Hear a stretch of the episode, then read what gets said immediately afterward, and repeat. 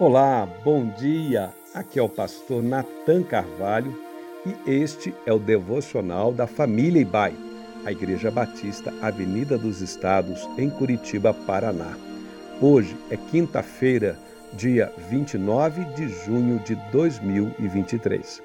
Desde a última semana, nossos devocionais estão baseados na oração modelo ensinada por Jesus, oração do Pai Nosso que está registrada ali no Evangelho de Mateus, capítulo 6, versos de 9 a 13. Hoje vamos meditar nas palavras de encerramento desta oração, conforme registradas no verso 13, que diz: E não nos deixes cair em tentação, mas livra-nos do mal, porque teu é o reino, o poder e a glória para sempre. Amém.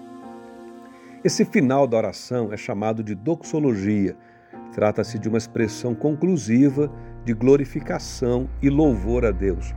Ela expressa o entendimento que a glória e a honra de Deus devem ser o objetivo principal da oração dos seus filhos. À medida em que crescemos no pleno conhecimento de quem Deus é, à medida em que aprofundamos o nosso relacionamento com Ele como o nosso Pai, a nossa oração, então, precisa terminar conforme iniciada, isto é, com louvor a Deus. A glorificação de Deus deve conduzir as nossas orações, a nossa vida, do início ao fim.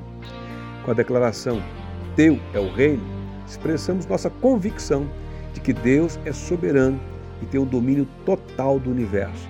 Ele tem o um controle sobre todas as coisas, pois reina e governa sobre tudo.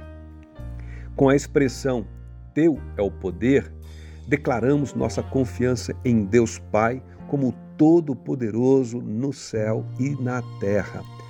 Ele é aquele que, de modo único e sem igual, tem poder para realizar o que pedimos. Nós somos fracos e necessitados, mas Deus, nosso Pai, tudo pode e nada é impossível para Ele. E por fim, ao finalizarmos dizendo: Tua é a glória expressamos o entendimento de que a nossa vida, as nossas orações são ouvidas e atendidas e, antes de tudo e sempre, para a honra, louvor e glória de Deus. Que assim seja, que nossas orações sejam do início ao fim expressão de louvor a Deus, que as nossas orações possam ser a tradução do nosso estilo de vida, de um compromisso de vida que glorifique e honra a Deus em todo o tempo e em tudo que faz. Desejo que neste dia nós possamos provar então um pouco mais da grandeza e do poder de Deus e que em tudo que fizermos ele seja glorificado neste dia. Desejo a você dessa forma, uma quinta-feira assim, bem abençoada na presença dele.